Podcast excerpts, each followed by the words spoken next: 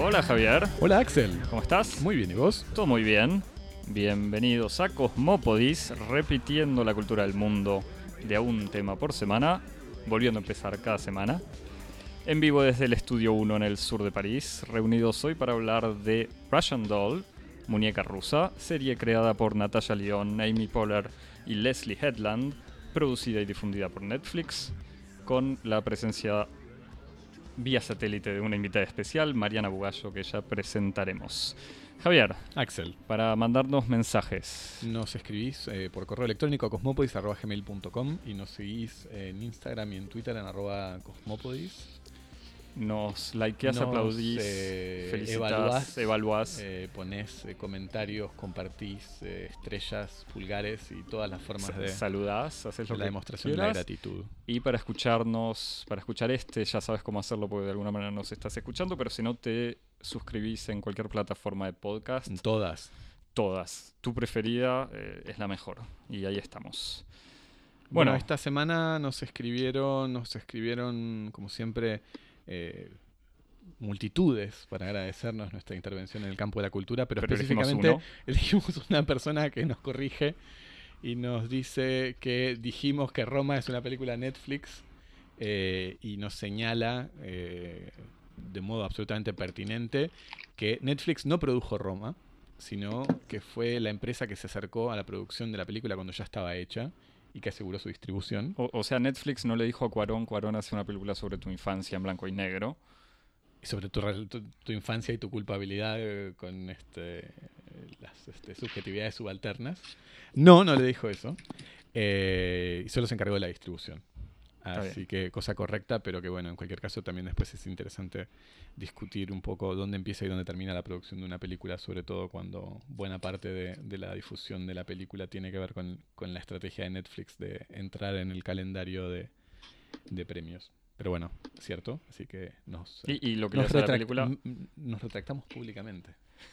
No, no, pero agradecemos ese tipo de comentarios también que, eh, que, que ponen en evidencia la falta de trabajo de alguno de los pasantes. y Sí, que sobre será todo que nos, castigado. nos pone nos pone a salvo de, de la abyecta etiqueta de fake news. Eso. Bueno, para seguir hablando de Netflix igual. eh, porque cedimos eh, a, a la originalidad y la novedad y el. ¿Cómo decirlo? La excitación por la, aparición de esta nueva serie Muñeca Rusa. eh, y decidimos no solamente hablar entre nosotros, sino también convocar eh, a una amiga del pod. Eh, pero no solamente amiga del pod, escritora, actriz, performer y sobre todo como la protagonista de la serie de la que vamos a hablar, treintañera y neoyorquina, en vivo desde Nueva York vía satélite, Mariana Bugallo, Mana. ¿Cómo estás? Hola, ¿qué Hola, tal? mana. Sí, soy neoyorquina porque me compré el termito de agua que te que para la gente que vive eh, en estos países que se dicen del primer mundo, resulta que es necesario hidratarse. Eh, además, Eh. no, no se escucha por tu voz, pero tenés un bagel, un, un café. Tengo un bagel, un café en, Un latte. eh, que, que no puedo tomar sentada, que solo puedo tomar caminando. una gorrita y un taxi amarillo detrás, ¿no? No, no, Uber, ya Ah, perdón. el taxi. Yo estoy todavía con, con referencias No, no, viejas no, de no, Nueva York. no, por favor, vos eh, apuntá a la flexibilización laboral que no te vas a, no te vas a equivocar. Ese tiene que ser como la, la estrella, la estrella del norte. Ese es el norte, ese es el norte. La mayor cantidad de flexibilización laboral sin que se rompan los cuerpos flexibilizados. Bueno, hablando de. O sea, hablando. Ya, ya hablaremos en todo caso de eso de la serie. Pero Javier, contame un poco de esta serie. Te cuento a vos y a todos los oyentes que, que nos sintonizan sin saber de qué estamos hablando. Nos sintonizan, por si alguien- nos por- sintonizan, Dios. Eh, Russian Doll es una, una serie de... ¿Cuántos capítulos me habías Ocho, dicho? ocho capítulos de casi ve- 25, entre 25 y 30 minutos. Que fue estrenada... Maravilla de la síntesis. Que fue estrenada... Ya está, terminé. Que fue estrenada en De, febrero. de una sola temporada, digamos. estrenada en febrero en Netflix, eh, creada por Amy Poehler, Polar. Poehler, que también es conocida por su, por su participación en la serie de NBC eh, Parks and Recreation y una eh, alumna de, de Saturday Night Live, de Leslie Headland, que también es conocida por Bachelorette en 2012 y Sleeping with Other People en 2015, y por Natasha Lyon, la estrella o una de las estrellas de, de la otra gran serie Netflix, Orange is the New Black, que además de participar en la creación del proyecto, eh, también protagoniza eh, Russian Doll, interpretando el rol protagónico de Nadia Vulvokov. Nadia trabaja como diseñadora de videojuegos, fuma tabaco en la era del vapeador, bebe y consume drogas con el desparpajo de quien hace de estos actos un acto de militancia contra el higienismo ambiente, y es neoyorquina menos por el lugar de residencia que por portación de algunos de los rasgos culturales de la ciudad más celebrados por el cine y la televisión, el humor sarcástico, un cierto sentido nihilista de la vida y un acento popular de una pureza casi anacrónica. Hacia el final de la noche de su cumpleaños 36, Nadia es atropellada por un auto, pero lo que debería ser el final es solo el comienzo y tras el accidente se despierta sin un solo rasguño en el baño del departamento de su amiga Maxine en medio de la fiesta de su cumpleaños como si nada hubiera ocurrido. A partir de entonces Nadia queda atrapada en un ciclo sin fin que siempre comienza en la noche de su cumpleaños y que culmina invariablemente en un abrupto y a veces insólito episodio letal. En busca de una explicación y de una salida, Nadia recorre la ciudad, interroga a sus amigos y a sus conocidos, investiga la procedencia de las drogas consumidas en la fiesta y termina por cruzarse con Alan, su opuesto diametral, un joven neurótico, pulcrísimo, control freak y vigoréxico, que está atrapado en el mismo ciclo que Nadia, pero en lugar de revivir la noche de su cumpleaños, tiene que revivir la noche en que se separa de su novia, una joven doctoranda en literatura que tiene una affair con su director de tesis unidos por el espanto de ver que cada repetición del ciclo reproduce una versión más marchita y despoblada de su realidad, Alan y Nadia comenzarán a ayudarse mutuamente para descubrir cuál es el mecanismo secreto de esta prisión temporal y el modo de salir de ella. Eh, empiezo aclarando. Muy bien, esas, muy bien eso cómo está escrito. No está escrito. Lo, es el pasante que. Lo, hizo el pasante o lo improvisó Javier ahora? No sé en realidad. No, no, no le vamos a sacar el único mérito al pasante. Eh, igual aclaro. desde ya es el único momento en donde tiene para disfrutar. De, el resto es hacer fotocopias, hacer café. Y, masajearnos cuando estamos cansados. Eh, Está abajo de la mesa en este momento. haciendo... no sé si se puede decir eso. Eh, fue consenso. quería aclarar igual para cambiar de tema que, que va a haber seguramente algún tipo de spoiler.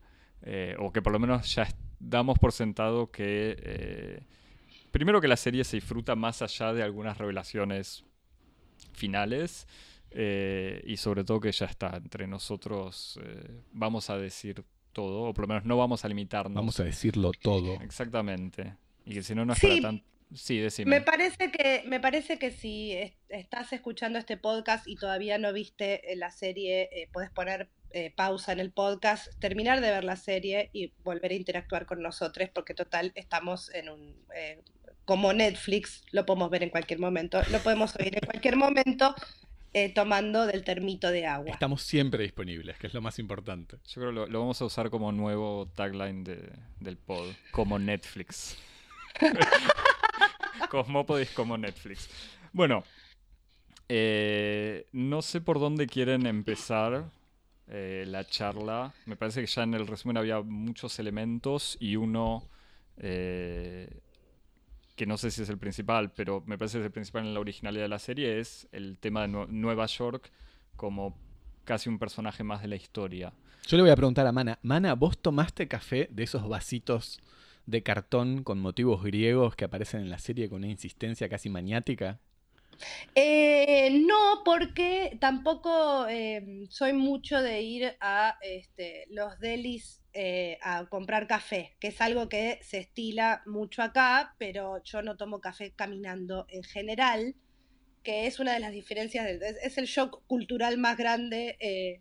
Eh, bueno, no, el más grande es que las medidas en esta, en esta ciudad, en este país, son ridículas y están pensadas por gente que no quiere que una entienda cuánto pesan las cosas o cuánto miden las cosas para mantenerte confundida y oprimida. Pero... Eso es la em, explicación de mantenerse al margen del régimen decimal, ¿no? Sí, sí, yo estoy, convencida, esto es una charla que tengo con, mi compañero, eh, o que desde que llegamos, viste que que cuando, bueno, no sé ustedes, pero y le digo a la gente en sus casas, eh, si han migrado alguna vez, em, hay como una, un periodo de adaptación en donde le empiezas a prestar atención a cosas eh, que no querías prestarle atención. Y una de las teorías que elaboramos en ese prestar la atención es que eh, la razón por la cual el pueblo norteamericano tiene serias dificultades para cambiar su propia realidad y oponerse a los horrores de su administración es que no entienden cuánto frío hace, a qué distancia están las cosas, eh, cuánto pesa. Lo único que, lo único que usan el sistema decimal es en el dinero. Eh, y, en las botellas de bebidas azucaradas, eh, porque los, el azúcar está puesta en gramos. Así la gente no sabe cuánta azúcar está consumiendo. Así que eh, sí, en esta eh, creo que hay una en Russian Doll hay una hay un espíritu de em, de caricaturizar el personaje de Nueva York em, que me parece muy fresco lo que hicieron con algo que ya conocemos, porque Nueva York tiene esta particularidad de que todos, todos la conocemos, hayas estado acá o no, y los creadores se han puesto de acuerdo bastante en cómo pintarla, ¿viste? Como cada tanto sale una nueva película o una nueva serie que te muestra otro lado de Nueva York, pero son décadas y décadas de, alimentar el personaje de esta ciudad. Y creo que lo que eh, hace Ryan Doll, que es muy, muy inteligente para mí, es primero se centra en un barrio de Nueva York o unas pocas, unas pocas manzanas. No es que eh, abren, la, abren la ciudad, no ves a, nadie recorriendo los, eh, todo Manhattan, no ves a nadie mostrándote los distintos moods los distintos humores de la ciudad. Eh, está para mí bastante relacionado con el personaje de ella y su red de amigues y de, lo que le ocurre a ella.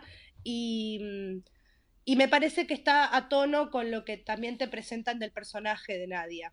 Así que eh, me gusta cómo está eh, puesta en Nueva York. Por supuesto, tiene lo que hace en general, que es sacarle han resuelto que ella sea diseñadora de, videojuegos como para darte una explicación de por qué tiene un estilo de vida que es difícil tener acá. Claro, un departamento em, grande. Un departamento grande, amigues con departamentos grandes, eso no, ocurre tanto. Em, viviendo acá es la primera vez que tengo acceso a ver gente más parecida a la que se muestra en esa serie y en otras, o sea, como una especie de clase media, media alta, sin preocupaciones de dinero, eh, que puede entregarse a la neurosis, eh, que, muchas veces tiene que ver con el trabajo, pero que como ella es desarrolla videojuegos, no tiene em, una urgencia que se nota en esta ciudad, que vuelvo a lo de la precarización laboral, pero es que esto no es como hace 20 años no hay, no hay nada garantizado y la gente de la edad de Nadia y la gente de mi edad está bastante asustada sobre su futuro laboral. Eh, creo que la serie eh, sortea eso bastante bien, poniéndole el trabajo que tiene em, y liberándose. O sea, eh, por lo menos han encontrado una justificación. No es Friends, en donde no sabes de dónde salió esta gente ni cómo es que vive. Ni Manhattan, en donde tenés a Woody Allen guionista y es como, es otra historia, ¿no? Claro, sí, me parece que me, creo que eso es lo que más me gusta de, esta serie con respecto a la ciudad, que, que aprende. Evidentemente aprendieron de otras maneras de contar la ciudad, de otras maneras de integrar la ciudad a una historia. Eh, y, las, y para mí la supera, que es como una cosa muy difícil de hacer. No digo eh, que la supera porque es tan genial que no puedo parar de recomendar la serie en Facebook y en Instagram y en Twitter. Y o sea, no, porque por suerte no estamos hablando de Stranger Things, digamos, eh, no sé. Eh, pero creo que aprende de otras maneras de contar historias y resuelve bien algo que se usa, que nada, como dijiste vos, Woody Allen, o sea, como eh, toda esa gran tradición de comedia o de tragicomedia, de mostrar esta ciudad, me parece que eh, está buenísima. me, da, la sensación de que hay como, del mismo modo que en, la historia, por ejemplo, de la literatura de tema urbano europea, Es Mm. como una especie de, su- de- de sujeto privilegiado para, para conducir o, o atravesar la historia es el artista o el escritor, o el artista y la escritora.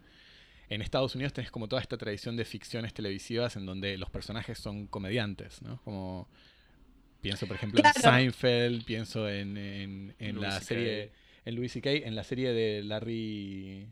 Larry David. Larry David, o sea, es como hay toda una tradición en donde eh, el, el personaje es como una- al mismo tiempo una especie de sujeto independiente, económicamente libre y con una cierta actitud eh, artística ante la vida, de cuestionamiento, de falta de conformismo que estaba encarnada en, el comediante y que Nadia lo encarna sin pertenecer subjetivamente a la profesión eh, a la profesión de comediante, porque en algún medida ella es como una comediante. Sí, absolutamente. Me parece que tiene mucho que ver con el, con el hecho de que de, quienes están involucradas en la producción y, y- y en el guion de la, de la serie. Me parece que el hecho de que Amy Poehler y, eh, eh, esté metida tanto en el... O sea, Amy Poehler es una mujer que ha trabajado por lo menos una década o más como guionista y, y comediante en Nueva York. Eh, creo que si hay alguien que podía eh, meter lo, algo que, que hizo Seinfeld o algo que hizo Larry David o algo que hicieron... eh, bueno, Larry David es el único que no se acuesta con chicas más jóvenes, así que es el que me cae bien, pero digamos, Woody Allen, Seinfeld, Louis C.K., el masturbador crónico, em, tienen como una relación con su profesión y con la ciudad que ya hemos visto a través de su lente y el hecho de que aparezca Russian Doll como para rescatar una manera de contar sin que a mí me, se me ericen los pelos de la nuca me pone muy contenta, me lo agradezco infinitamente. Sí, te- te- tengo una pregunta. eh, lo de, Louis C.K., además de Louis C.K. eh, como persona, eh, ¿qué Sí. te eriza de su serie? ¿Qué, en, en- en qué te molesta o, o te, o no, no te gusta la manera de mostrar Nueva York? No, en realidad en su momento, antes de la, antes del, del- de el inevitable, eh, la inevitable ruptura que yo tuve con el material de Louis C.K., que ocurrió por la ruptura que tuve con el personaje y con la persona, Con la- sí, Louis sí. Eh, digamos, eh, yo estaba muy contenta sobre su manera de, de- de mostrar Nueva York. No tengo problemas con, con lo que hizo con Louis y sobre todo no tengo problema con lo que hizo con Horace and Pete, que me parece una de las mejores cosas que vi en mi vida, a pesar de que él sea... eh, el- ¿Salió antes o después no, del salió escándalo? después. Ah, eh, salió antes del escándalo. Va, del escándalo. Salió antes de que se, se supiera públicamente todas sus... Salió antes de que los esfuerzos de Louis C.K. por tapar eh, eh, lo que había pasado, eh, digamos, dejaran de rendir dejara de rendir fruto- frutos. Eh, Louis C.K. hace Horace and Pete y lo distribuye de una manera muy hippie, divina, al que to- a todos nos gustó. Eh, y creo que es una, es, si, si pueden verlo a pesar de Louis C.K., eh, recomiendo, porque me parece brillante. Que, que Eh, igualmente Horace and Pete sucede, eh, está filmado en interior. Sí, pero no Está está... filmado en interior, pero es sobre la, un aspecto de la gentrificación de, de Brooklyn eh, y en su relación con Manhattan que es súper apropiada para mí. Sobre, volviendo al tema del retrato, de los retratos. O sea, me parece que en el fondo los dos dijeron la, unión que, que a mí me parecía interesante. Por un, par- por un lado la ciudad, pero también la, la sociología, por decirlo de alguna manera. O sea, los retratos que hace la serie de un montón de personajes. Total. un par, me, me parece que en parte es eh, la imagen. Vos decías que, que te identificás o que por lo menos reconoces esos personajes que aparecen Sí, eh, entre los amigos. Pero por eso, pues yo me hacía la pregunta, ¿en cuán imaginaria también es esa comunidad eh, de gente que participa en esa fiesta? Pues digamos... ¿Imaginaria por fantasiosa, querés decir? o- Claro, cuán ideal- idealizada como diciendo, a mí me gustaría que mis fiestas de cumpleaños tuvieran a esta gente. ¿Y cuánta gente puede decir que tiene en sus fiestas de cumpleaños, o- o en- digo en Nueva York, incluso tanta variedad eh, de, de- de género, raza y clase, por, decirlo rápidamente? Eh, yo creo que es eh, absolutamente eh, posible que ir a una fiesta y encontrarte con esos personajes y con por lo menos la, la primera dimensión que se muestra en esos personajes. O sea, vieron que parte del entorno de, las amigues de, Nadia en Russian Doll tienen algunas puntas de cómo son, pero no se desarrollan tanto como el personaje de, Nadia o el de Alan, del que vamos a hablar más tarde. Em, yo creo que así a primera vista, yo he ido a lugares donde he visto a esa gente, he sido esa gente en Buenos Aires, em, esas, esas, esas fiestas en donde de golpe espontáneamente ocurre una performance y toda la gente acepta, eh, como creo que, no me acuerdo en qué capítulo, este Maxim dice, ay, esto lo encontré, estos videos los encontré y dice, bueno, este es un espacio seguro y pone los videos y, o, los, no sé si es una proyección o qué. es, la primera, en el, sí. En el, primero, el capítulo es el momento en donde Nadia recuerda su primera muerte. Y como que ahí se da cuenta que algo está mal, en el fondo. Porque al principio ya dice, es la droga. Exacto, bueno, ese es... Eh, eh, yo he estado en contacto con, eh, ambientes así, creo que está caricaturizado, lo cual es lo que hay que hacer, eh, y me siento muy identificada con, salvo por la cuestión de clase, pero también sé que en esas fiestas estamos representadas las personas que no tenemos esa cantidad de dinero. Así que siento que es plausible. Eh, es, es una caricatura, pero no me parece tan alejado de la realidad. Y de, y de, todos modos, para continuar con, esto de los retratos, me parece que, como decías, a, pesar de ser representaciones medio superficiales, logra muy bien, incluso personajes que están más desarrollados como Ruth, o sea, su especie de madrastra, eh, o sea, madre adoptiva, psicóloga, terapeuta, más que psicóloga, terapeuta, o sea, ella igual... Adulta, la adulta. Bueno, e, eso, están personajes que con un pequeño, una pequeña cantidad de gestos están muy bien situados. Incluso, volviendo al tema laboral, que en el fondo es lo que no aparece en la serie, hay un momento de, o sea, en una ocasión nadie va a la reunión con sus jefes, con el grupo de, programadores, y en tres minutitos están muy bien eh, presentadas las relaciones en el lugar del trabajo, donde sus jefes, que de vuelta digo jefes, pero se supone que son jefes porque son los que empiezan la reunión, los que toman la palabra en la reunión y le dicen que hizo algo mal. Eh, pero todo con esta simpatía eh, de una oficina donde nos llamamos todo por nuestros nombres, nos tuteamos, aunque en el caso inglés no, no hay diferencia, pero, pero hay mucha familiaridad.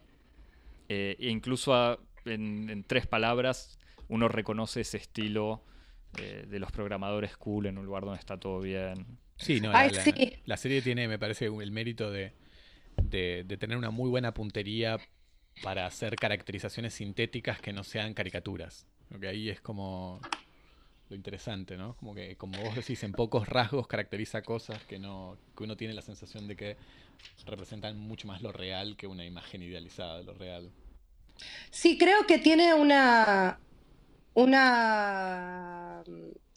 Creo que está muy bien trabajado el tono. Entonces, cada personaje que aparece cumple con presentar eh, eh, lo que necesita ser presentado para avanzar la historia, eh, pero el tono está tan bien, está, hay una comunicación de los realizadores con los actores, de las realizadoras con los actores, que me parece que se, nota la eficacia de eso, porque todos los, los personajes comparten un tono que me parece que, sí, que, que te que es muy sintética la manera en que eh, logran mostrarte quiénes son. Y, con una pequeña, como decías antes, con una pequeña exageración. O sea, en el fondo, desde el dealer hasta, bueno, Maxine, esta amiga medio excéntrica que organiza la fiesta, la que dice, this is a safe place. Eh, en el fondo, ningún gesto sorprende de esos personajes, está bastante bien armado. Sí, desde que empieza, eh, el hecho, el elogio de la puerta del baño, el elogio del baño, eh, que para la gente que todavía no vio la serie, insisto, pausa primero. Eh, ah, Escuchen cualquier otro capítulo. Si, si quieren escuchar nuestras voces, hay un montón de otros capítulos. Miren la eh, serie y vuelvan a este. Claro, hay, una, hay un momento en donde, en donde hay un, se toman el, el, tiempo para elogiarle a Maxine el hecho de que su puerta sea tan bizarra y mm, y Maxine pregunta si es lo suficientemente eh, vagina, ¿no? Como... Em, que es algo que, que es además de gracioso y un poco caricaturesco, eh, me, me, parece que pinta a Maxine de cuerpo entero y ya después podés eh, creerle cualquier cosa.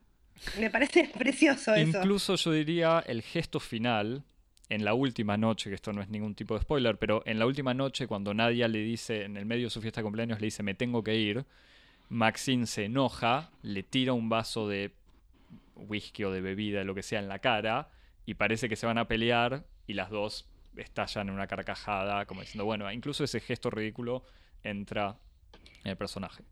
Sí, y es, y es también una buena síntesis de, eh, y, por ahí sí, un poco caricaturesco del, del, del, de la amistad y de la sororidad, del pelearte, pero que esté todo está bien. Todo bien, claro. Claro.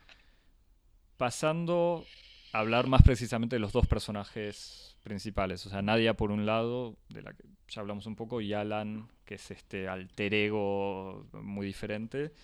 Eh, ah, la amo, la amo, la amo. ¿A quién? La amo. A Nadia. Ah. La amo, soy ella, soy ella, no soy ella y Más quiero morocha. serlo. No. No soy ella y no quiero serlo. O sea, me, pasa un me pasan un montón de No, cosas. sobre todo los, ra- los rasgos de la identificación amorosa. Como... Absolutamente. Quiero acostarme con ella, eh, pero al mismo tiempo quiero ser ella mientras me acuesto con ella, pero no quiero acostarme conmigo misma. Me pasan un montón de cosas con Nadia. Te- em- Eh, empiezo con una preguntita. sí. Salvo que quieras ya desarrollar, pero yo te empiezo con una preguntita medio pro- provocación. Eh, yo la primera vez que, lo vi, que vi la serie, porque me tomé el trabajo de verla dos veces, porque as- así trabajamos en Cosmópolis, Un sacrificado. ¿viste? Eh, la primera vez me sorprendió un poco esa exageración de la actitud neoyorquina, de bardear a todo el mundo, ser medio prepotente eh, y al mismo tiempo con algo de humor, que no le importa nada, etcétera, y sobre todo su acento y su manera de hablar, que es algo Ajá. que ya no sé cuánto se ve hoy en día en Nueva York, pero como muy bien decías en, en la introducción, tiene un acento casi anacrónico, o sea que parece cualquier película de hace 30, 40 años, o esos personajes caricaturales. Eh, eso me pareció un poco exagerado, pero bueno, vaya y pase. Y el personaje de ella tiene sus momentos donde no es tan simpática por esta actitud. La segunda vez que la vi, eh, me... ¿Cómo quieres decirlo para que no te enojes? Pero como que ya no me cayó tan bien ella. Como que me cansó bastante.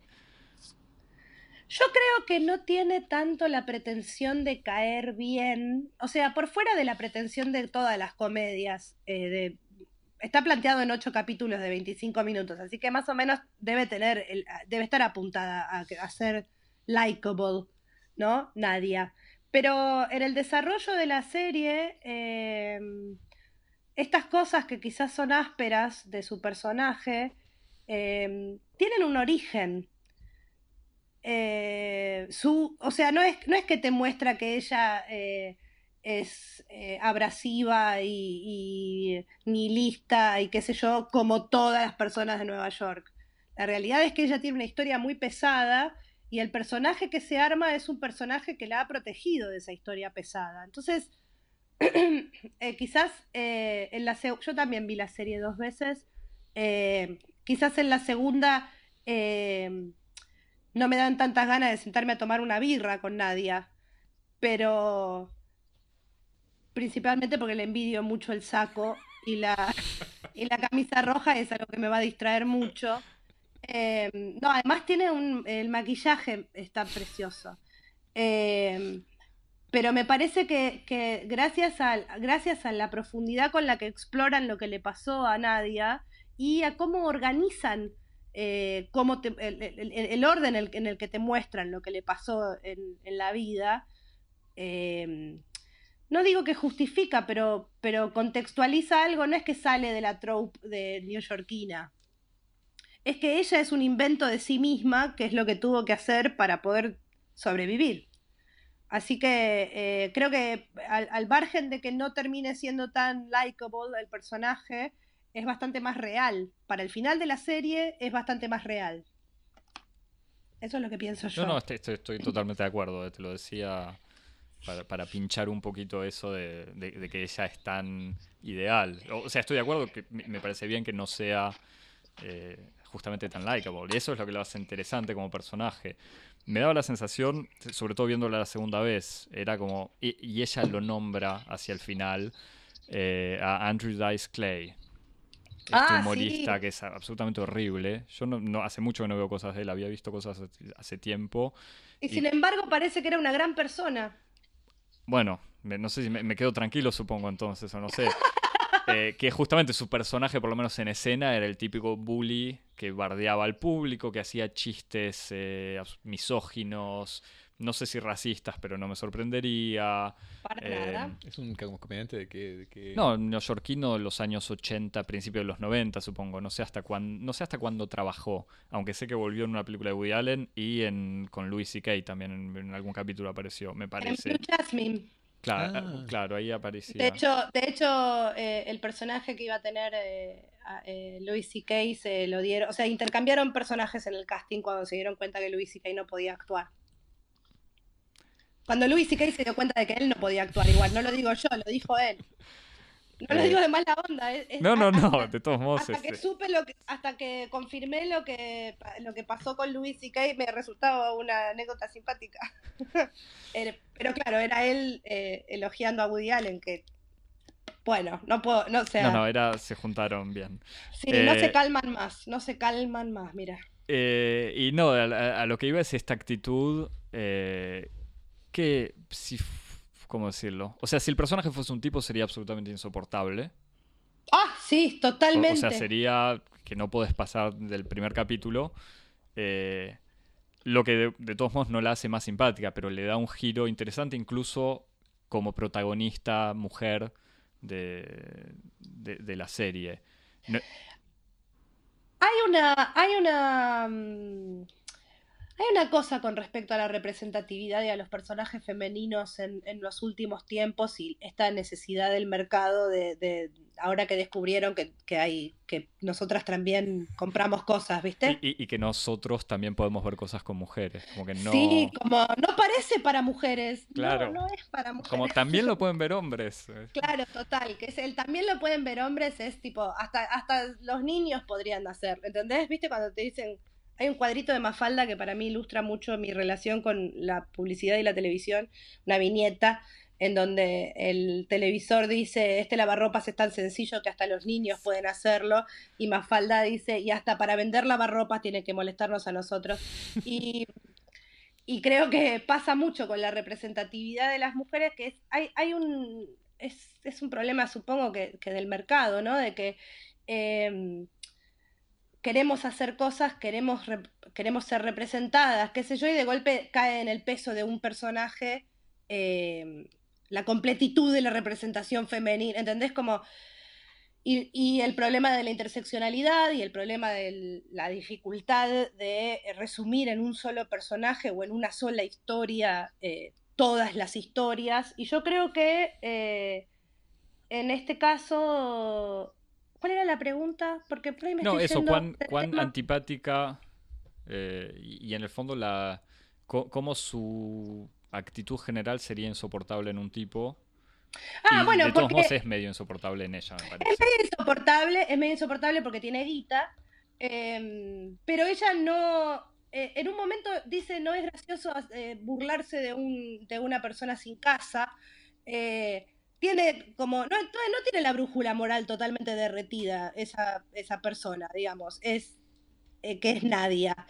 Eh, me parece que tiene algún tipo de conciencia, no me parece tan antipática para nada, a mí por lo menos, no sé si por ser mujer o por estar en este momento de mi vida con estos ojos, eh, con, este prisma con el que estoy viendo las cosas, eh, me parece que cuando una mujer es, eh, acá se dice unapologetically, no sé cómo decirlo en castellano. Eh, sin, sin excusas o no sé cómo, Sí. pero sí, Sin la necesidad de, sin la necesidad de pedir permiso, claro. eh, eh, ella es ella misma antipática o lo que sea, eh, es un acto de resistencia para mí cuando lo veo, ¿entendés? Porque además, ¿con quién interactúa ella? ¿A quién trata mal? ¿A quién le dice?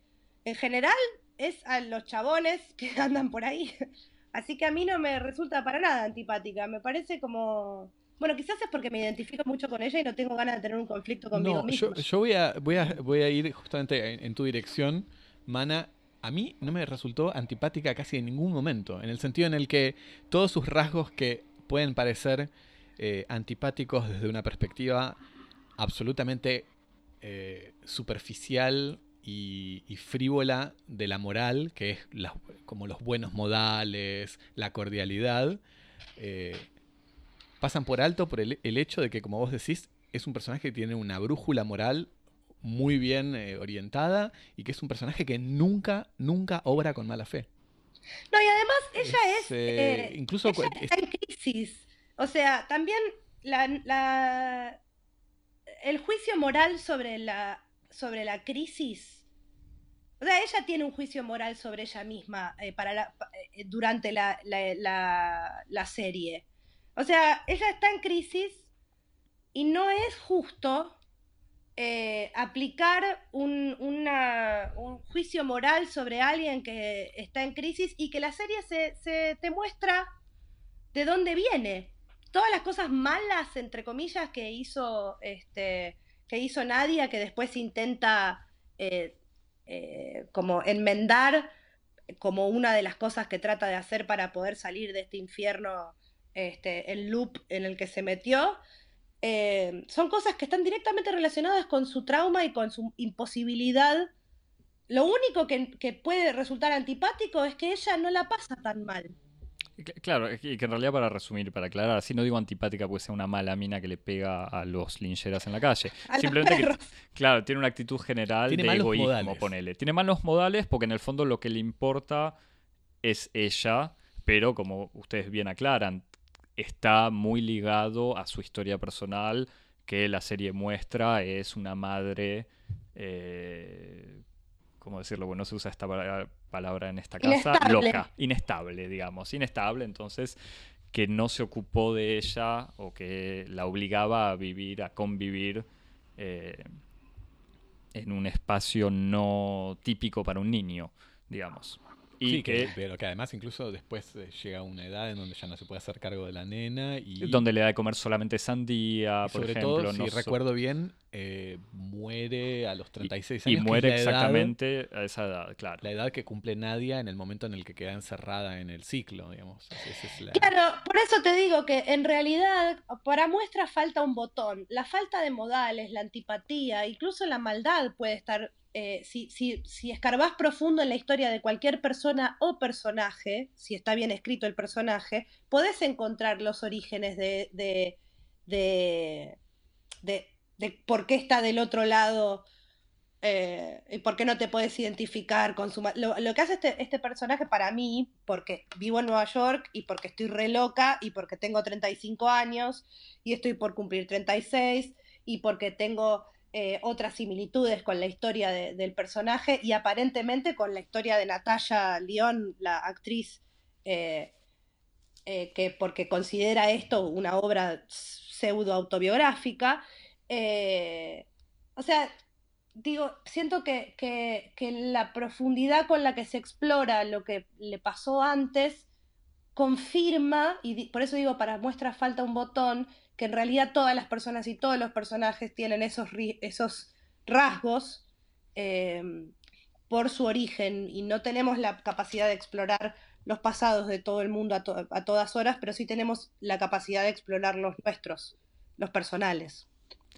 Y que también lo, otro que es interesante es que muestra que la presencia de todos esos rasgos que le faltan a Nadia, como buenos modales, etcétera, o rasgos, o, un, un, régimen de vida higiénico, la ausencia de, esos rasgos tampoco garantizan salud mental, porque lo tenés a Alan, que es un poco como su contrafigura, que es una persona extremadamente cordial, con buenos modales, ordenada, limpia, que a diferencia de, Nadia, no sé, no toma alcohol y hace ejercicio y todo. Toma alcohol, toma alcohol, eso Totalmente loco.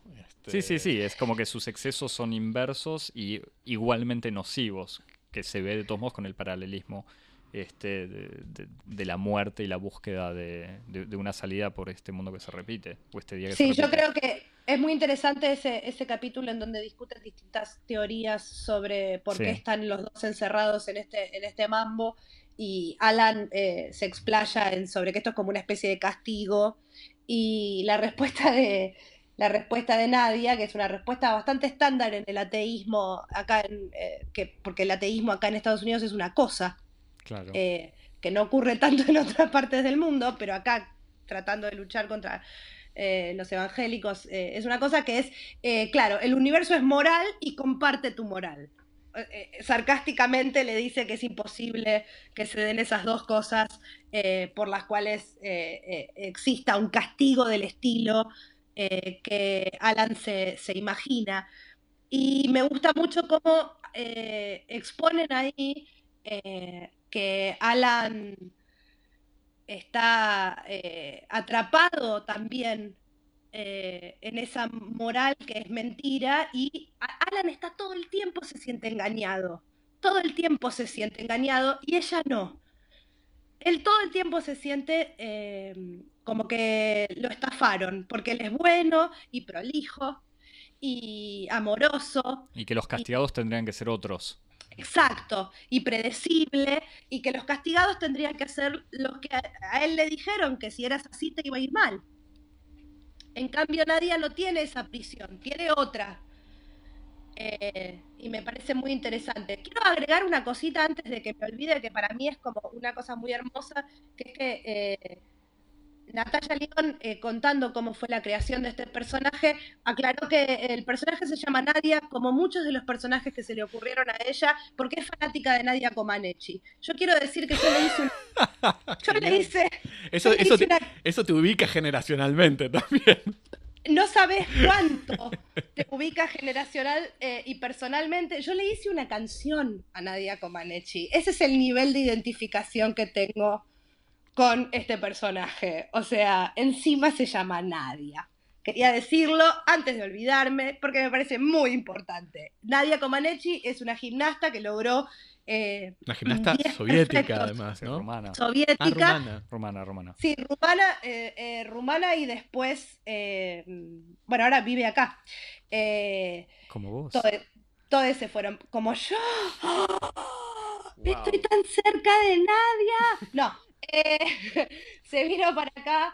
eh, pero bueno, pero Nadia es eh, como una. Nadia Comaneci es como un estandarte de la perfección. Nadia Comaneci sale al mundo, digamos, en los Juegos Olímpicos de- del 76 en Montreal, donde eh, saca 10 perfectos en, creo que, cuatro de los seis aparatos eh, que en ese momento había este, para, o en seis instancias.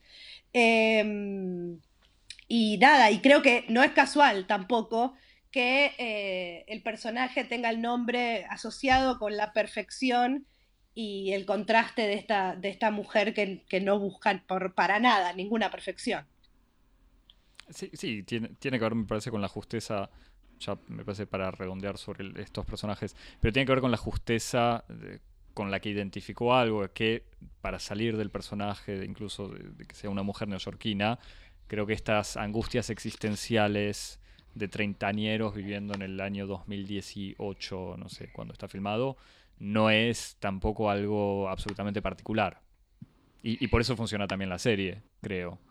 Absolutamente. Quiero decir algo también, que es que eh, no tengo buena conexión, no sé por qué, porque estoy en Nueva York y ustedes están en París, no entiendo desde dónde se puede transmitir, dónde se vea mejor, y los veo a ambos como mm, si estuvieran blureados, como si fueran unos testigos protegidos que me están contando sobre Russian Doll.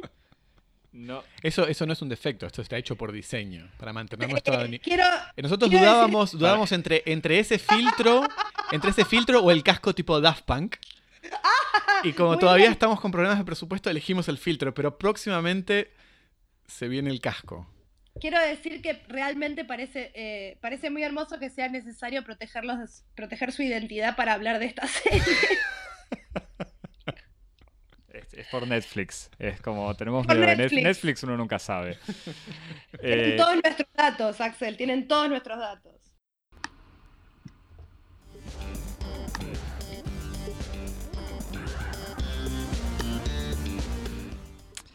Bueno, después de haber hecho chistes sobre Netflix y la presencia amenazante de Netflix en, nuestro comportamiento, tuvimos un problema técnico.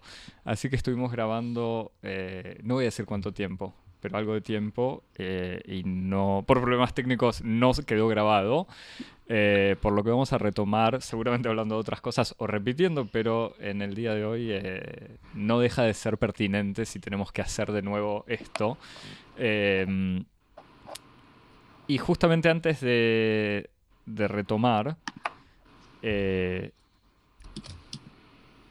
habíamos hablado, me quedé porque había un ruidito raro y tenía miedo que Netflix siguiera interviniendo, pero podemos seguir por ahora.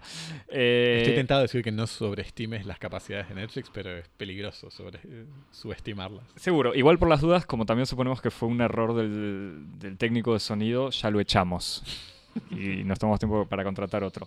Em, estábamos justamente hablando de la, caracterización de los personajes y uno de los personajes más eh, interesantes del que me gustaría hablar era la, esta figura de madre adoptiva, terapeuta, amiga, eh, que es Ruth. Ruth, la, esta figura, la madre. Cuya voz me gustaría pedir que se declare eh, patrimonio histórico, patrimonio de la humanidad, esa voz rasposa de cigarrillo que va a desaparecer con la lucha contra el tabaquismo, me parece. Pero no va a desaparecer en mi tiempo de vida porque planeo convertirme en una señora, em, no, sé a qué edad, tengo como dos planes, eh, esto para los oyentes eh, que no me conozcan, uno es tener la voz rasposa de tabaco que diligentemente cada día... Que estoy en camino, que eh, con toda la esperanza de que mi voz cantada, que es también a lo que me dedico, no se modifique. Eh, pero además quiero hacer eh, un especial de, como tengo un repertorio para mm, hacer un especial de Crónica TV a las 4 de la mañana cuando yo tenga 65 años. son dos sueños que tengo y el personaje de Ruth parece disfrutar de la vida, tiene esa voz y son dos cosas a las que aspiro en mi vejez. Pasando, eh. sí. Eh, volviendo al tema de, Ruth como personaje y sobre todo como lugar que ocupa en la terapia. Porque en el fondo Ruth, o, sea, lo pienso ahora, eh, es la que es la clave de los dos personajes, en el fondo de Nadia y también en parte de Alan, porque Alan la va a visitar a ella, Alan que no quiere ser tratado, porque dice que su gran miedo es ser considerado como loco, eh, termina aceptando la ayuda de Ruth. Y es ahí que él acepta ir a volver a ver a su novia y en vez de romper, o en vez de tener la misma charla que él venía teniendo siempre, eh, decirle está todo bien, me di cuenta, eh, o sea, te amo, pero de otra manera, tendría que haber identificado todos los signos de que, estaba de que la relación entre nosotros estaba mal antes, etc. Y sobre todo, Nadia eh, resuelve su eh, gran fantasma, el espectro que la acecha, eh, que es el de su madre y su infancia. no sé si alguno de los dos, yo sé que los dos tienen cosas para decir, porque seguramente ya dijeron algo antes. no, pero yo sé que Javier tiene por el lado de la interpretación de la terapia en, en la serie y vos sobre esta cuestión del trauma, vos Mana sobre el trauma. No sé quién quiere empezar. Sí, lo, único que yo pensaba es que, que había, me parece que es, eh, una, hay una cierta forma del relato freudiano del análisis que uno lo encuentra en la película. En la película, otra vez. En la serie.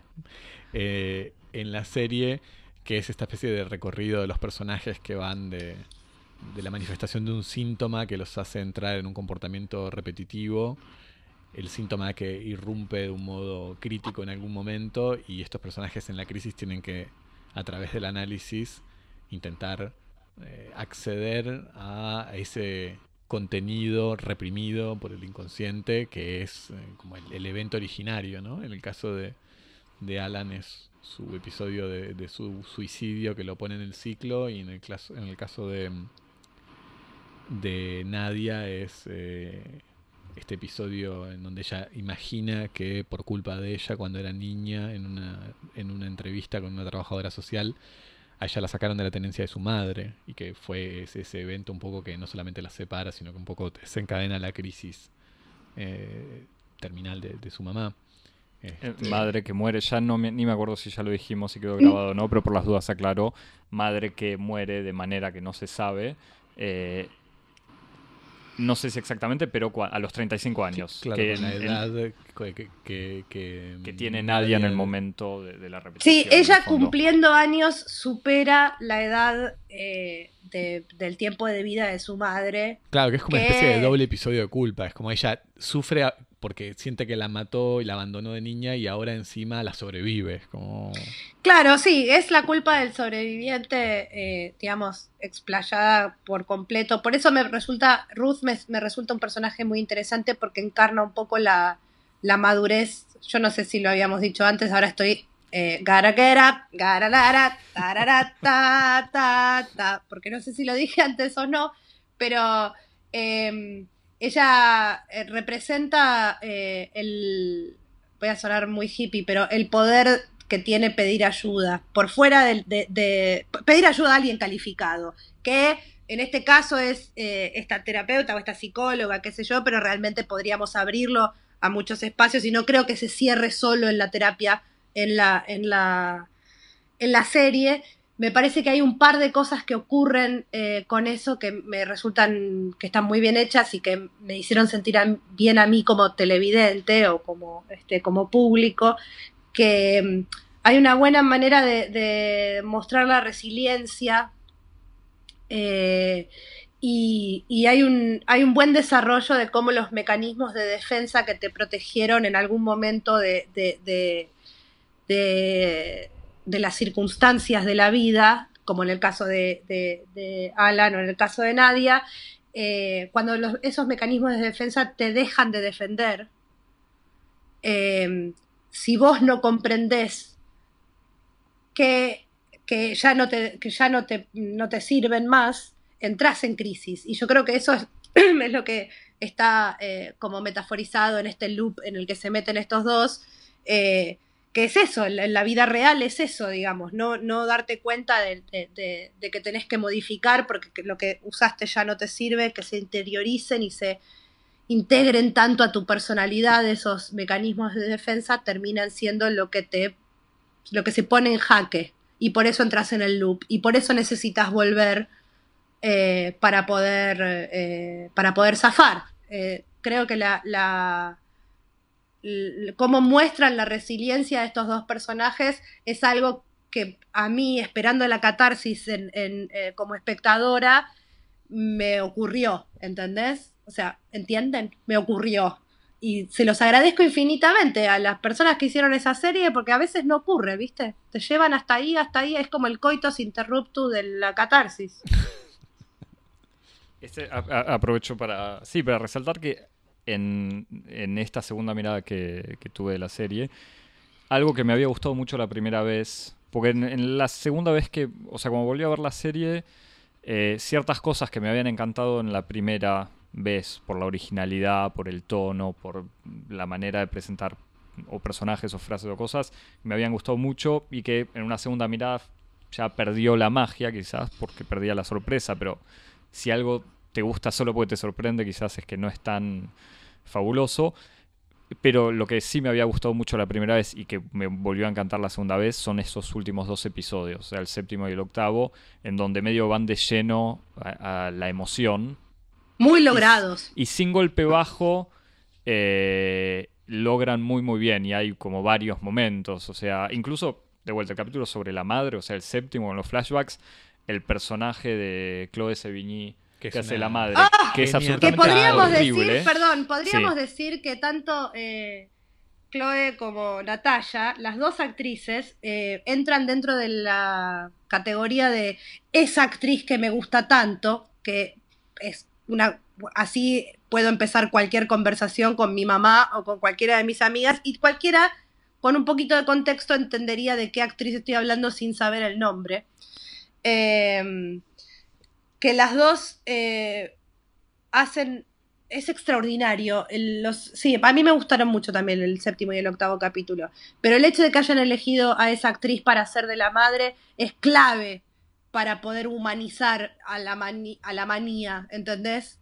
O sea, se ve la desesperación. Está tan bien dirigida, no sé cómo explicarlo. Estoy como la niña, conmovida. la, Ay, pobre nena. Que no hace nada, o sea, que no tiene ningún trabajo como importante, pero que está perfecta eh, en el rol. Y de vuelta, es, ese personaje, Claude Sevigny, te da una angustia, o sea, y es tan horrible y al mismo tiempo es tan triste la situación de la niña frente a una madre completamente eh, desubicada, o sea, literalmente, como que no está en su rol de madre. por suerte tenemos el... Perdón, Javier, seguí. Perdón. No, no mana, seguí vos. Simplemente eso de decir que lo que me impresiona de Claude Sevigny es esa capacidad que es perfecta para un rol así de un, de un personaje habitado por una cierta manía, que es de tener al mismo tiempo como una especie de, de, inmensa soberbia y una inmensa fragilidad, porque se, Claude Sevigny tiene esas dos cosas. Es... Es, la, es la. No me acuerdo quién dijo que, que para que un guion sea bueno. Para, para, que una escena sea buena, todos los personajes tienen que tener razón. Eh, y, y, la verdad es que ese flashback eh, más elaborado que ocurre, creo que en el séptimo capítulo, eh, donde en vez de verla, donde ya la vemos romper todo, eh, a la madre, y, las tres posturas, ¿no? La niña, la amiga y la loca, podríamos decir. La amiga que es Ruth. Digo, en ese, en ese. En esa escena, los tres personajes tienen deseos tan poderosos, eh, algunos ocultos, otros en la superficie.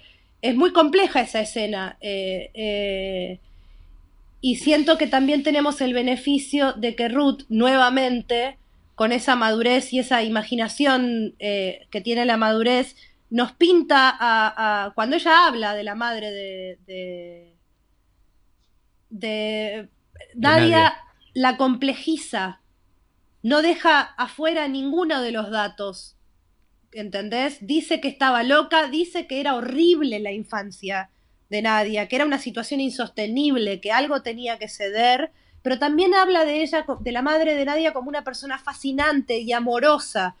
Eh, eh, la verdad que para la, para la representatividad de, los problemas de salud mental que hay en general, sobre todo en el mainstream, eh, fue otro, otra bocanada de aire fresco que se complejice la, idea de inestabilidad y sus consecuencias. Parezco adulta cuando hablo, ¿viste? De vez en cuando. Eh, cuando... Eh, el tema de la terapia, del tipo de terapia y el uso... ¡Ah! No sé, no sé si quieren... sí, no, eh, está esa terapia que está mencionada en, que practica Ruth. que no, yo no sé qué es, pero me parece que vos, Mana, sí sabes qué es. Vos que estás en, vos que, estás en las vanguardias de la, de la terapia acá, en Europa, el viejo mundo, todavía vivimos de, la herencia que nos dejó Freud, así que nos tenés que contar pero por suerte tienen... Europa tiene por suerte políticas públicas con respecto a la salud mental que consultan los avances hechos en los muy complejos laboratorios norteamericanos eh, y el sistema eh, de salud norteamericano no incorpora para nada. O sea, el sistema de, salud norteamericano dice eh, Freud no sirve para nada, vamos a medicar a todo el mundo y por suerte Europa está un poco in between. Esta terapia que hace la, la eh, Ruth se llama EMDR y es una terapia que combina eh, movimientos y, terapia hablada para hacer una modificación de la fisiología del cerebro que está comprobada que se modifica por el trauma. Entonces hay como un equilibrio entre la idea de que los trastornos mentales como la depresión o la manía o lo que sea que no te deje trabajar, em, hay un equilibrio entre la noción de que eso parte de un desequilibrio químico o de un problema neurológico y de la cuestión del ambiente o de la crianza o de las, relaciones entre personas. Eh, es como una, una manera más compleja de ver eh, cómo tratar a una persona que, eh, que sufrió trauma. Es una cosa que empezó este, cuando de golpe se dieron cuenta acá que había mucha gente que venía de Vietnam muy rota y que, y que lamentablemente todavía no ha sido este, del todo reconocida por la Asociación de Psiquiatría eh, Americana, este, porque va bastante en contra de los intereses de las compañías farmacéuticas. Por eso también la quiero a Ruth, porque no es parte del problema. Igual, eh, Javier, no sé si vos querés eh, ir. Porque en el fondo yo, entiendo esto que decís sobre el uso de esta terapia eh, porque creo que decías algo así, que es una terapia que no usa solo la palabra. O sea. No. Pero, pero al mismo tiempo, en el fondo, en, cómo funciona la serie, eh, no, es que no importa eso, como la palabra sigue siendo importantísima, porque lo que importa es como, incluso es lo que dice Ruth, si mal no recuerdo, es algo así como cada uno se cuenta su historia. Eh, y eso es lo que hace la serie. No, no, es, más, que eso. Ahora, ahora que lo decís, me acuerdo que una de las cosas que ella habla con Alan es cuando, o con Alan o con Nadia, es como, bueno, la importancia de la terapia, es decir, de tener a un, otro eh, que recibe la historia, es que ese otro obliga al narrador a un cierto acto de, honestidad. Porque sí, está toda la cuestión con los espejos también, de poder espejarse, eh, de tener a alguien con quien, a quien utilizar de espejo, y por, y por eso Ruth incluso dice lisa y llanamente que es por eso que son fundamentales los terapeutas. Lo dice así nomás. Claro.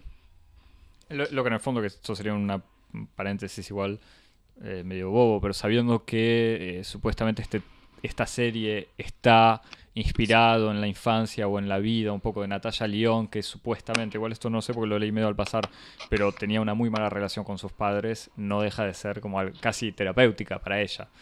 Pero es, no sé si anecdótico, pero no tan importante en lo que estamos diciendo ahí. No, me parece, y acá puedo introducir un dato de una de las entrevistas que Natalia León hizo este, como parte de su gira promocional cuando salió la serie, cuando ante la pregunta de, cómo es trabajar con un material tan cercano a sí misma y cómo es trabajar también teniendo tanto control creativo, que es algo que no le pasa siempre a una actriz como Natalia León, que...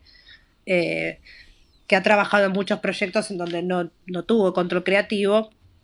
Eh, me parece que, ella, o, yo si la conociera, le diría que debería estar muy orgullosa de, la compasión y complejidad con la, que, con la que hace que su personaje transite lo que probablemente debe haber sido algo muy difícil en la vida eh, real. Porque hay algo que, que creo que no sé, no quiero hablar por todas las personas que han sufrido crisis o de que han sufrido traumas y qué sé yo, pero hay momentos en, e, esa oscuridad en donde lo peor, en mi caso, lo peor es pensar, e, esto está tan mal escrito, es una cosa que me surge pensar a veces, porque las crisis no están bien escritas, no son tan complejas, no, no, o sea, la, la poesía de la crisis la encontrás después, si es que podés. Entonces, si yo fuese amiga de Natalia León, le diría que, que, que, puede sentirse muy orgullosa de lo que hizo, de, cómo trasladó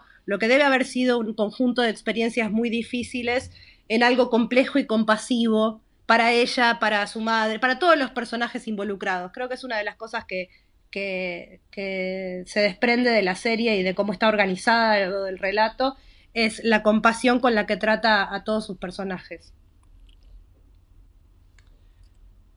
Para, saltar un poco, pero que en el fondo vamos a seguir igual, me parece, con este tema de la resolución o de cómo salir del, ciclo repetitivo. Uno de los, una de las referencias absolutas en películas eh, o historias en donde hay un hechizo del tiempo que hace que, que hace que se repita el mismo día es la película Hechizo del Tiempo o El Día de la Marmota, según su título original, Groundhog, Day, con Bill Murray como presentador eh, del, del clima o del tiempo, eh, que yendo a cubrir un... O, sea, de vuelta, ni la explico ni anote. No hicimos un resumen, el pasante no, no hizo un resumen, pero... No, pero es, un, clásico que claro, necesita ser Está en el canon de cualquier persona que vio tele y si no, se recomienda. Sí, tendríamos una crisis de target de público si tuviésemos que explicar. o sea, me parece que estaríamos muy mal parados eh, espacio-temporalmente si tuviéramos que explicar. Pero bueno, en esta película, Bill Murray tiene día tras, o sea, se levanta siempre el mismo día. Bill Murray, que es una persona egoísta, eh, eh, Es un- misántropa. Es un forro. Es que es un Es mal un tipo. forro. Es un misógino, un forro, y es igual de forro e igual de misógino cuando termina la película. Bueno, ahora- ahí veremos por eso. Y la película esta, o por lo menos, si mal no recuerdo, porque no la, no la volví a ver desde hace muchísimo tiempo, aunque hace poco vi unas, algunas escenas, como que la resolución o la manera de resolver este problema es haciéndose bueno. Como que Bill Murray vive día tras día el mismo día y poco a poco, después de vivir eh, diferentes opciones o diferentes maneras de confrontarse a esta repetición, eh, que van desde los excesos, o sea, el hedonismo puro, el, el intento El de suicidio acoso. permanente, el levantarse una mina manipulándola, o sea, aprendiendo poco a poco cómo eh, llevarla a su cama. eh, un montón de cosas, termina él como dedicándole ese, esta maldición, este hechizo de vuelta o este poder para aprender cosas, ser bueno con la gente, etcétera, y al final termina enamorando o ganándose, entre comillas, a su productora, que era su objetivo eh, sexual desde el principio, eh, no por la manipulación, sino porque se hizo bueno, o algo así. Eso, eso viene a ser como la resolución. Tengo Eh, cosas para discutir de eso. No, que por favor, de yo lo- igual de vuelta es un resumen que hago medio de memoria. Podés corregir porque no me acuerdo en detalle. Yo supongo que en este momento van a conversar nuestras, nuestras falentes memorias de una película que hemos visto en algún momento de nuevo en castellano, doblada al castellano en Un alguna a visita, un sábado de la tarde en alguna visita a Buenos Aires. Pero no hay nada mejor Eh. que esas reconstrucciones arbitrarias que uno hace de algo que uno le marcó. Claro, la escena importantísima del helado y es como un- algo que Sí, dura yo, dos segundos. yo argumentaría que, que sigue siendo eh, eh, eh, manipulación eh, y toda esa porquería eh, precisamente porque ella nunca tiene agencia. Entonces, a diferencia de Muñeca Rusa, que por eso creo que la inserción del personaje de Alan hace mucho más que solo avanzar la historia. como que el, el- el- no el Bill Murray, Bill Murray no tiene espejo no tiene a nadie más que a él mismo durante toda la película para, eh, para saber eh, qué es lo que está haciendo ¿entendés? Eh, la, razón por la cual pasa a tener más acceso a lo que piensan los personajes a su alrededor es porque él va e- estrategizando para ser un poco más likable, no más bueno, sino para ser más agradable. Este, pero no me parece que sea una película en donde el aprendizaje cierre por ningún costado y que él sigue siendo el, mismo forro, pero ahora eh, está enamorado, lo cual eh, dentro de las tropes en los programas, eh, las películas, eh, sobre todo el mainstream yankee, tienen esta idea de que nosotras vamos y, y los curamos, ¿viste? Claro. Y cuando, an- antes, era, antes era un forro, pero justo se enamoró de mí. Eh, lo cual tiene, por supuesto, en, la realidad consecuencias bastante, bueno, no sé si consecuencias, pero informa al- a la sociedad sobre cómo deberíamos pensar el amor y terminamos pensando que, que si es bueno con nosotras es bueno y después en general nos damos... No, no, no necesitamos mucho tiempo para darnos cuenta que en general primero son malos con nosotras en el momento en que pasan a ser malos de nuevo. Rant feminista para... No, no, es que yo est- estaba pensando en una película, pero sin, sin recordarla, no. Pero sí, sí, me parece que está clarísimo eso de que el, el- el único personaje que hace algo y que, y que en el fondo decide y, y piensa es Bill Murray. Porque incluso el, Sí, el todo, personaje de todo, Andy todo. McDowell, no, no sé cuánto más se sabe de ella o cuánto. Pero No, bueno, ni lo vas a ver nunca, ni lo vas a ver nunca. O sea, ¿cuándo le va a contar? Bill Mu- O sea, ponerle que la película termina, eh, en vez de terminar donde termina, eh, continúa. Digamos, ¿qué le va a decir? Bueno, vos sabés que yo sé todo esto de vos y tengo la capacidad de... de- que, eh, yo antes era muy malo, pero resulta que, ¿entendés? No le va a contar nunca. Va a ser como su pequeño secreto con él mismo. Y eso es lo que me gusta de Muñeca Rusa. No es un secreto con ella misma. Ella lo primero que hace es decirle a todo el mundo que, que no se lo guarda, ¿entendés? claro. Es como, no solo no se lo guarda, sino que la serie está a propósito puesta para que alguien, que es Alan, sepa que ella está en esa situación. No solo eso, de alguna manera y quizás sin tener los detalles místicos del asunto, Ruth también sabe por lo que está pasando esa, esa chica. Ruth sabe que esa chica está metida en un loop hecho de culpa por una infancia chota que le tocó tener. En, el día de la marmota nadie sabe lo que le está pasando a ese forro. Eso es lo que pienso. Perdón, ¿soné muy dura? No, no, no, no, me parece que es ¿eh? absolutamente pertinente y justo. Me parece que hay, otra diferencia que a mí me impresiona mucho, que formal, que la separa radicalmente de Muñeca Rusa, es, esta idea de que en el fondo el personaje está en un, ciclo de tiempo infinito. Eh, y esa infinitud es importante, me parece, como para las consecuencias del planteo, si querés, moral de la película. en el sentido en el que hay una cierta idea que subyace a la historia de que dada la infinitud del tiempo y la iterabilidad de la situación, el mejoramiento es automático y teleológico. O sea, el personaje solo puede mejorar.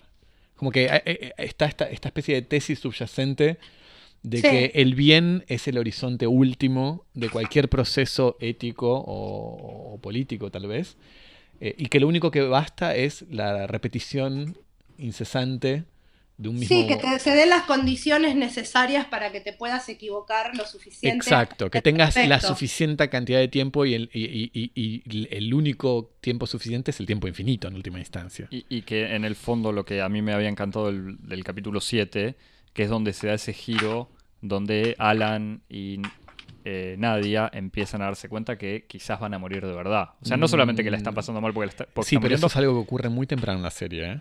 Sí, pero llega un poco. Como que me parece que se empiezan a dar cuenta cuando empieza a desaparecer la gente. Mm. Empiezan a desaparecer las cosas, pero la gente cercana. O sea, ahí les da. Lo que dan, lo que ocurre es la explicación. Que Nadia toma una naranja podrida del deli, la corta por la mitad y le explica a, a Alan. Pero ya en el, en el segundo episodio eh, muere el, el, pez de, Alan, desaparece su, el anillo de compromiso, o sea que el gato desaparece.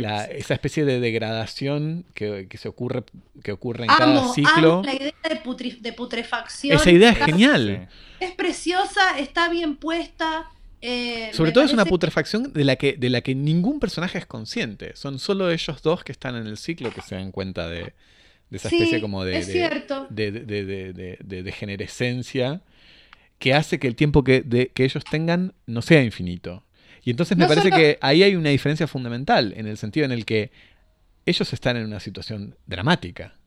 Bill Murray no está en una situación dramática. Porque ella, ella, ella también tiene un momento de conciencia que creo que es como cuando, cuando Ruth la mata a ella por error pensando que es un ladrón, en donde ella tiene conciencia de que si esto es una cuestión de multiversos, por ejemplo, ¿no? que es como una de las teorías que, ella maneja, hay entonces ahora todos estos universos en donde yo morí y Ruth quedó sola.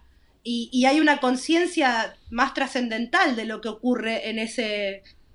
que creo que también está muy bien puesto con el hecho de que la segunda vez que ella, o sea, perdón, el momento del segundo capítulo que hace la investigación sobre de dónde vino la, de dónde vino el porro, que tenía cocaína y al final tenía ketamina y qué sé yo.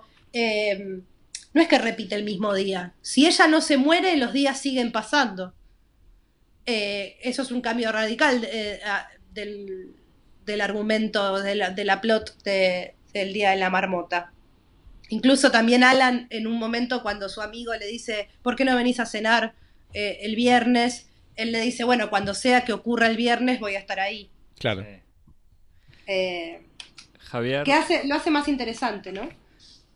Tenés. Sí, pero yo creo que hay, que se, que se puede quizás eh, teorizar eso de, alguna manera. ¿Tenés alguna hipótesis, Javier, sobre esta diferencia radical entre una película del 90 y no sé, lo mío es una. Hecha por varones para varones. Lo mío es una, una, serie. Lo mío es una teoría salvaje. No, pero lo que me parece es que, que hay algo ahí muy fuerte de una cierta conciencia del tiempo que existía en los años 90.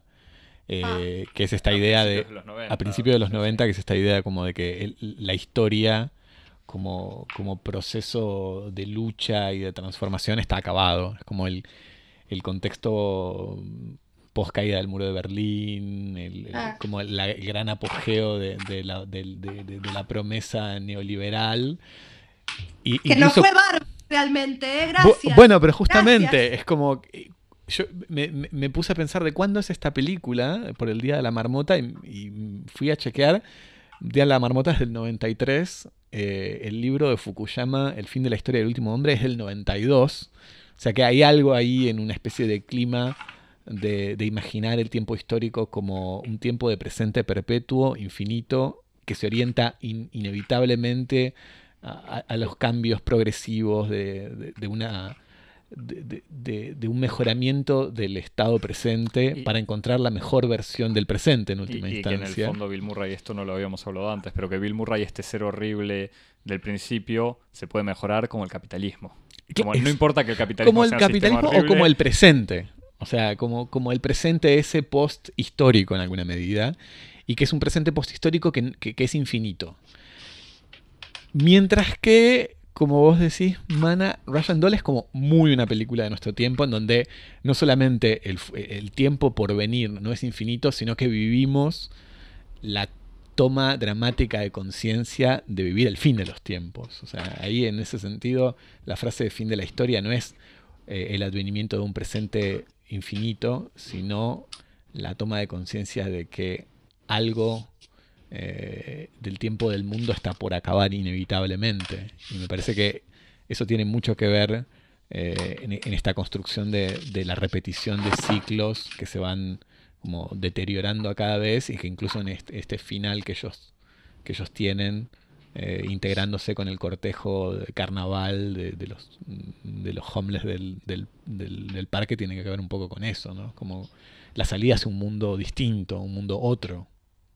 Sí. Sí, pues, perdón. eh, No, por favor. Yo probablemente vaya a teorizar fuera del recipiente porque no tengo recursos académicos para, para teorizar. Ja- Javi lo hace. Nos tiraron ahí una... Javi lo hace como, como Messi haciendo jueguitos en la vereda. O sea, no es No. porque Sí, sí, yo sé, yo sé que es, una- en jueguitos. una, es, es todo en una baldosa, pero eh, también quisiera introducir, pero te- y supongo que está muy eh, informado por mi- mis propios gustos y tendencias, eh, que hay una diferencia grande entre, y quizás es una diferencia grande con mucha, eh, mucho optimismo entre los 90 y ahora, a pesar de que eso era eh, presente infinito y esto es fin del mundo, entre lo individual y lo colectivo, porque Sí. eh, de hecho termina en esa gran, en esa procesión este, de carnaval, de corso, como querramos decirle, eh, también después de todo un capítulo que hace casi, casi que hace hincapié con menos mal que, que nos tenemos, ¿viste? Que hace hincapié en, en el valor de la amistad y en la compañía y en la sociabilización de los problemas y en la idea de, de- de- de construir con el otro o la otra que eh, precisamente eh, ese imaginario eh, de capitalismo perfecto está todo centrado en el individuo de Bill Murray, digamos. Me, da la sensación. Sí, y que el horizonte en todo caso, si querés, de relación con el otro comunitario que tiene Bill Murray es la relación, la formación de una pareja monogámica, heterosexual, con vistas de Sí, formar una total. familia. Sí, que, sí, sí. que incluso con- se lo dice explícitamente, como yo quiero tener hijos con vos, no sé qué, etcétera. Y si no, ¿qué va a hacer? No sabe qué hacer. si Y el horizonte comunitario que tienen en Russian Doll es justamente esta especie como de, la- la- si querés, hasta la, la communauté qui vient, o sea, la comunidad está por venir, carnavalesca, marginal. Sí, les enf- lo- los, los, los, este, los niños perdidos, el ticún Claro. y todo eso. Exacto, Como ante el, ante el fin de todo, eh, está todo por construir. exacto, es como el, el Eh. el mundo después del fin del mundo.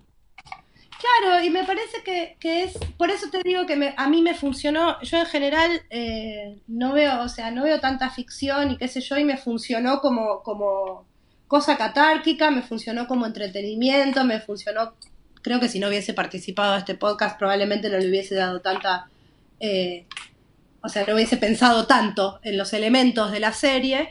eh, pero la verdad es que para, para tomar un, un dispositivo tan utilizado como es la modificación del tiempo o el loop O la ciudad de Buenos Aires, eh, perdón, la ciudad de Nueva York. Oh. Iba a decir Buenos Aires. Sí, Sí, sí, bueno. Para, el próximo capítulo de terapia. Menos mal que no soy de la corriente freudiana porque estaría pensando que tengo un problema. Eh, pero digo, eh, esta serie utiliza un montón de elementos que han sido utilizados de una manera que, que hace mucho que no me genera esa satisfacción de, espectadora que en algún momento con menos conciencia de lo que ocurre en el mundo yo tenía. Y estoy agradecida por eso, porque es buen entretenimiento. Para ir redondeando, porque me parece que terminamos felices en el carnaval como Nadia y Alan o los Alanes y las Nadias. ¡Ay, qué Eh, lindo múltiples. eso! Que haya bocha de, de gente ahí, de bocha de ellos dos. Me encanta eso. eh, y, y del futuro después del fin de la historia. Hay ya rumores y comentarios, es pregunta cortita eh, para ver qué pensás vos, Mana. Ya se habla de una nueva temporada, una segunda temporada y una tercera temporada. ¿qué- ¿Cuál es tu opinión rápidamente, Mana? Yo prefiero retirarme cuando estoy ganando, eh, en general, de todo. Eh, entiendo que es un, es un desafío monumental hacer para mí eh, una segunda temporada que me guste a mí. Ojo al piojo. Em, pero primero, creo que es posible que esté buena. No, sé, no me imagino qué podrán hacer, lo cual hace que quizás sea realmente novedosa el producto que, porque lo tenían pensado de antes, que ese es un buen dato. El- ellas, ellas propusieron tres temporadas a Ah, mira. Netflix, vendieron tres temporadas, no es que hicieron ocho capítulos y ahora se les vino, ay, ¿qué hacemos? Eh, así que yo creo que es un desafío muy interesante eh, y como cualquier otro producto artístico, no pienso exigirle que esté a la altura de la primera iteración de su... Porque na- nadie, nadie tiene que ser juzgado por lo anterior veré con, con nuevos eh, con nuevos ojos eh, cómo hacen con esa con ese desafío enorme. Eh, bueno, Javier, algo, algo para. Yo sí estoy de acuerdo. En realidad no es que estoy de acuerdo. Yo preferiría que haga otra cosa, pero si me decís que, el- que propusieron tres temporadas desde el principio, bueno. Pero digo que haga otra cosa literalmente, o sea que habiendo demostrado cierto talento evidente, cree cosas nuevas y no en esta lógica de siempre de hacer una segunda parte o retomar los mismos personajes Sí, o lo que sea. yo Pero creo, bueno, yo creo lo mismo, pero tenemos que entender que también este, no, no lo hacen en, en un vacío y que la industria del entretenimiento eh, tiene ciertas reglas que podés eh, doblar. eh, también la gente quiere seguir teniendo trabajo y quiere seguir trabajando de lo que le gusta. Si, si, si hubiese, como, viste, como el privilegio de decir que no a la segunda o tercera parte de algo en un momento en donde todo es franquicia, lo tienen muy pocas personas en la industria del entretenimiento y para llegar a tener ese poder, no sé si, no sé cuánto tiempo tiene que pasar para que Natalia o sea, ¿entendés? Se tienen que juntar demasiadas para poder tomar esas decisiones. Eh, No, no, yo estoy de acuerdo, pero viendo la influencia que tiene Cosmópodis en las actitudes de Netflix, prefiero dar mi opinión. Si no cambia Ah, no, no, a no, Natalia claro, la no. felicito y, y- y nada. Pero No, claro, no, perdón, No, perdón. no, no. Es, cla- es que yo... eh, yo entiendo tu solidaridad no- no- con tu amiga, porque te la vas a cruzar en la calle algún día y le vas a, me la vas a felicitar. porque voy a ir a, Alphabet City en algún momento a- o a East Village eh, en algún momento y me la voy a cruzar. De hecho, ¿sabes? Dato curioso, en una de las visitas que tuve a Nueva York antes de venirme a vivir para acá, eh, con mi compañero y una amiga, eh, después de un slam de poesía oral, terminamos en el diner en el que eh, ella va a cuidar a Alan cuando Alan está muy borracho. Sí. Eh, hay una escena en donde se cae un tenedor o ella tira un tenedor porque está tratando de evitar el suicidio de Alan y ese diner se llama Odessa y queda como en el barrio ucraniano de Pero queda, Eh, queda enfrente de la placita en donde pasa todo, si no me equivoco. enfrente enfrente no. Si querés después te paso para los oyentes. Hay una página eh, en internet que mapea Google Maps, ¿querés decir? Eh, no, no, no, hay, una, hay un sitio en donde específicamente mapean todos los lugares por donde pasa Nadia y por donde Ah. ocurre Ryan Doll. No, querido, esto es 2019, ¿sabes qué? Hay mucha gente al pedo. Hay mucha gente al pedo. Eh, sí, la verdad es que no sé si está ahí cerca, No, pero sé yo, mandalo pero y lo le pedimos al pasante que lo tuitee. por favor, el pasante que ya está en capilla, porque bueno, entre lo que pasó con el sonido y que no Sí. hizo el resumen del día de la marmota, buah. Eh, pero sí, eh, no sé, no sé qué estábamos, pero la verdad No, no, que eh. delightful. Bueno, nada, para terminar en general recomendamos cosas, no sé si quieren recomendar algo en especial. No, pero lo, lo digo sinceramente, no, no es, no, o sea, no es para recomendar el Día de la Marmota o Edge of Tomorrow, la película con Tom Cruise que tiene ese mismo tipo de, de lógica De- de, mundo de se gameplay. repite. Claro. Sí, que, eh, que está en, en la cientología en su máxima expresión. Si Sí, quieren un día hacer un podcast de cientología, Ah, me que es pueden como una llamar especie, a de, mí. como una No especie de fábula, fábula cientológica. Eh, no, no, la fábula cientológica real es esa película que en este momento no recuerdo el nombre, producida y protagonizada por Tom, eh, por, eh, por John Travolta, que es como una cosa de ciencia ficción donde él tiene como unas rastas canosas, eh, que es maravillosa esa Suena, película. suena No, muy yo, tentador. eh, alguna vez creo que vi la imagen de él vestido así, pero no, no sé mucho Bueno, más. esa película está basada en la, en la digamos, en la, do- en la doctrina mitológica de la cientología realmente, digamos, en Ah. lo que los cientólogos realmente creen.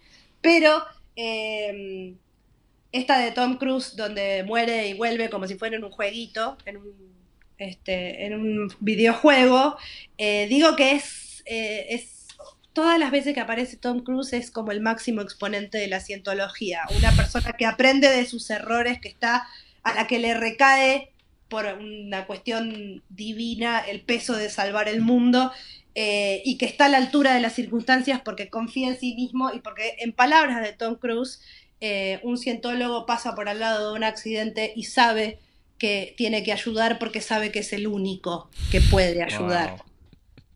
Gracias, gracias, Mana. Eh, los cheques, cuando la iglesia de la cientología nos mande cheques, te los transferimos. Vos sabés que eh, la realidad- estoy muy contenta de ser una nobody para poder hablar de la cientología, porque medio como que acá la cientología va y te demanda feo, feo, feo. Uy, legales acá nos está haciendo como Sí, sí, señales sí. de que hay que cambiar de tema.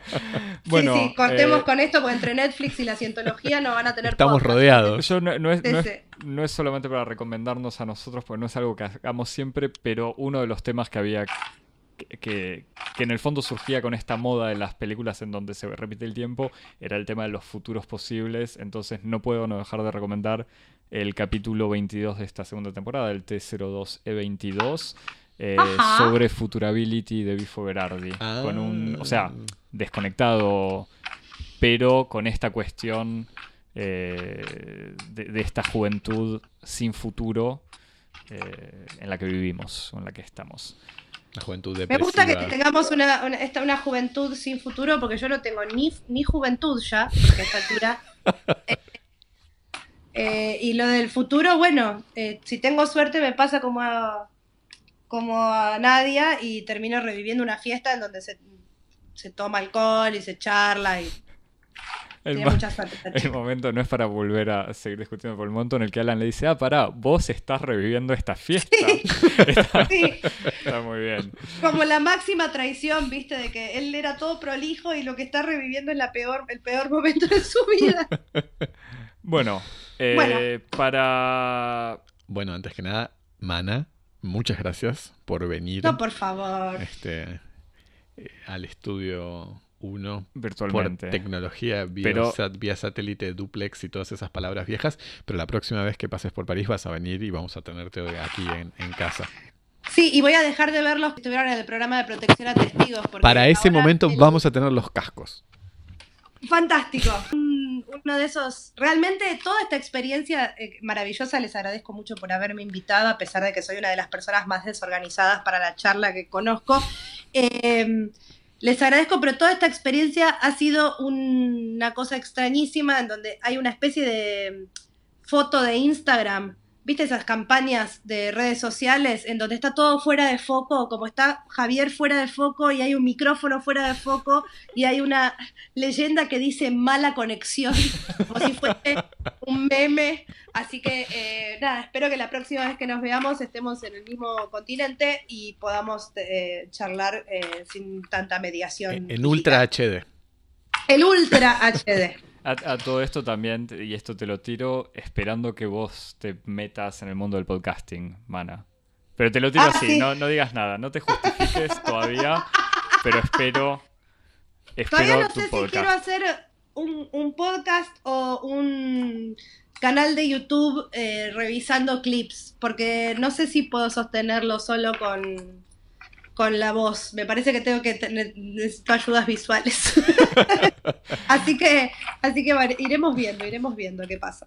Bueno, Bueno, solo cosas buenas para el futuro. para, para todos los que quieran seguirnos en redes sociales, Javier. Nos siguen en arroba cosmopodis en Instagram y en Twitter y nos escriben por correo electrónico a cosmopodis.gmail.com. Y, y Mana, si vos también querés ganar algún seguidor, arroba manabugallo,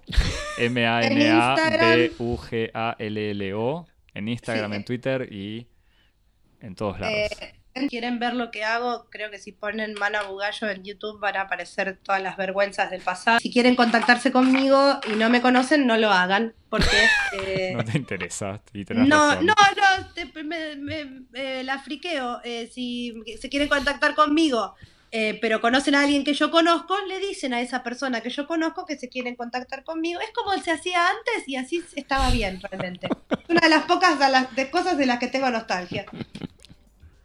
Y para escucharnos en cualquier plataforma de podcast, en donde algún día encontrarás el podcast de Mana.